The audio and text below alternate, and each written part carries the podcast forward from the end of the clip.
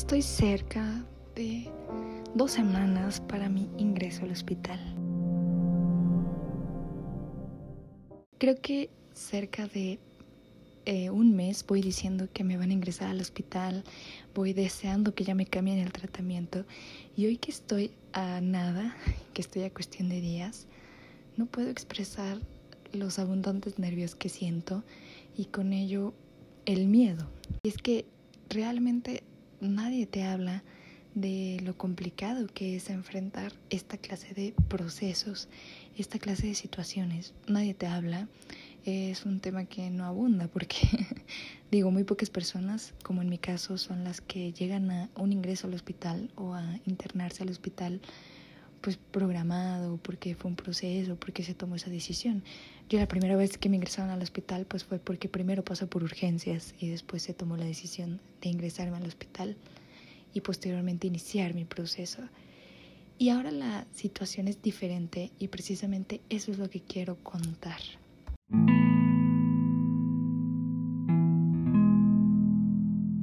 Y creo que yo tengo los dos lados de la moneda. Eh, por un lado, tengo diciembre del 2021 una pues sí un ingreso al hospital realmente traumático en el cual estuve internada por híjole periodos súper largos de tiempo y por estudio, estudio, estudio, estudio, estudio, muy traumático. Ahí fue la primera vez que me hicieron una punción lumbar y fue traumático. Y tengo el otro lado de la moneda, el que estoy viviendo ahora, que es mucho más bonito.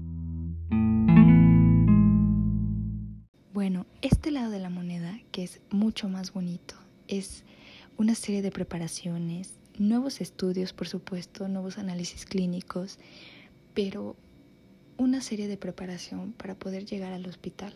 Preparación física, estudios, estar bien y bueno, toda esta parte. Y es mucho más bonito y me siento mucho más en paz y siento que cada vez acepto un poco más el ingreso al hospital cada vez veo más normal el tener cercanía a un hospital. Creo que jamás em, vamos a estar preparados para este tipo de noticias y este tipo de situaciones. Es como una mamá y un parto. Nunca va a estar preparada para el ingreso al hospital realmente, pero se prepara una serie de meses con controles para poder llegar a cumplir o tener un parto bien. Es algo similar eh, te preparas ciertas semanas para poder llevar de la mejor manera el internarte al hospital. Pero les repito, nadie te habla de lo traumático que es y de lo traumático que probablemente va a ser.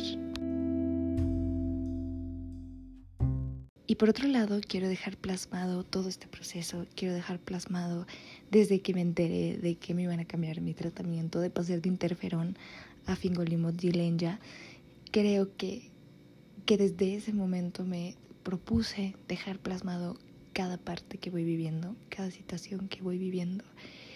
Y creo que es la mejor decisión.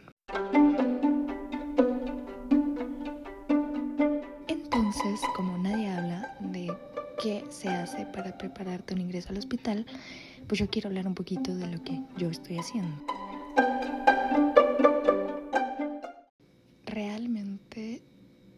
Que yo hago es todos los días trato de organizar mi vida. ¿A qué me refiero con organizar mi vida? Pues yo tengo escuela, tengo actividades de mi proyecto, tengo relaciones personales, tengo mi familia, tengo eventos, muchas cosas. Entonces, día a día trato de organizar mi vida, siempre ir un paso adelante. Eh, o sea, me estoy exigiendo un poquito más estas semanas porque sé que voy a estar algunos días ausente y quiero irme tranquila. Yo pienso en Lucero del futuro y quiero que esa Lucero del futuro internada tenga paz. Entonces, ahorita esta Lucero que está en este presente y en el presente del día a día, trabaja, organiza las situaciones, organiza su vida, se exige para poder tener esa paz en un futuro o en esas pues ya en el ingreso al hospital. Eh, por ejemplo, si tengo tarea en la escuela, siempre hago más, trato de adelantar, estudiar temas del parcial. Si tengo algunas actividades, trato de hacerlas en el momento. todo lo voy adelantando para poder tener en orden mi vida. Si mi vida se pausa, porque pues sí, un ingreso al hospital es una pausa a tu vida, se pausa, tener la paz de que está bien y de que lo que voy a retomar van a ser cinco días, no mil semanas atrás en las que fui dándome permiso.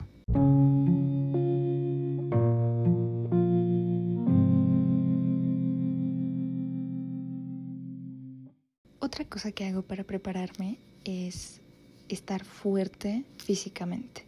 Si bien es cierto, en el ingreso al hospital hay muchísimos análisis clínicos por los cuales los médicos van a interpretar si estás tomando vitaminas, cómo estás en tu cuestión hormonal, etc, etc, etc.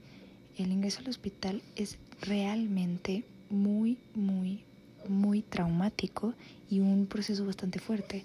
En mi primer ingreso al hospital bajé de peso críticamente y después subí, después lo recuperas, pero igual bajas de peso por todo. Y vamos al punto más importante, el cual es la mente. El día a día o mi día a día es bastante importante. Yo me deprimo bastante cuando voy al hospital y cuando estoy en el hospital porque no me siento bonita, no quiero que nadie me vea, no me siento en condiciones. Entonces, día a día, aparte de mimarme, trato de reconocer que es un proceso, son unos días y que eso no cambia lo que, ser, lo que soy en este presente y lo que voy a hacer después de salir del hospital. Es bastante importante tener paz mental, tener en orden mi vida. Creo que de la forma en la que preparé mi mente para poder afrontar cualquier situación al hospital es drenándola de crisis de ansiedad, ansiedad, depresión, pensamientos negativos, pensamientos con mi físico, pensamientos eh, fatalistas con la enfermedad. La drené, drené, drené, drené. Y para drenarla tuve que enfrentarme a esos miedos, tuve que enfrentarme y mentalizarme y hacer plan A, plan B, plan C de cada situación que se me pudiera plantear. Y enfrentándome, escuchando lo que estaba viviendo y con ello tomando acción. Ver si podía hacer algo, ocuparme en lo que podía hacer y si no podía hacer nada, pues no pensar en ello. Logré tener en este punto de mi vida paz mental. Y bueno, ya para terminar, les digo que la paz mental que yo siento lo que le llamo paz, es un estado neutro, en el cual no experimento una felicidad desbordada, pero tampoco una tristeza desbordada. Simplemente vivo, vivo, vivo, vivo en mi presente, en lo que tengo ahora. Abrazo lo que hay en mi vida, abrazo las personas que están en este momento en mi vida. Eso también es un punto bastante importante y parte de la preparación. Abrazarte de tus seres queridos, de tu centro de apoyo, que siempre va a ser la familia o una amiga muy cercana o un amigo muy cercano. Entonces mi paz mental se basa en eso, un estado neutro en el cual no, no experimento ninguna emoción desbordada y vivo en mi presente, vivo en mi ahora con lo que tengo ahora.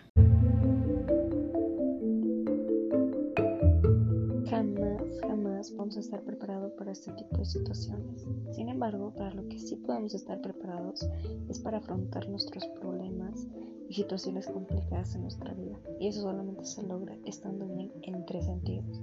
Paz, mente, cuerpo y alma. Entonces, paz y mente van de la mano. Cuerpo es muy importante. Tu estado de salud, tus suplementos, que todo esté en orden con tu cuerpecito. Tus músculos, em, que no se vea tanta pérdida muscular, en el caso de la esclerosis múltiple, etc. Y el alma, es muy importante estar en el presente y en el ahora.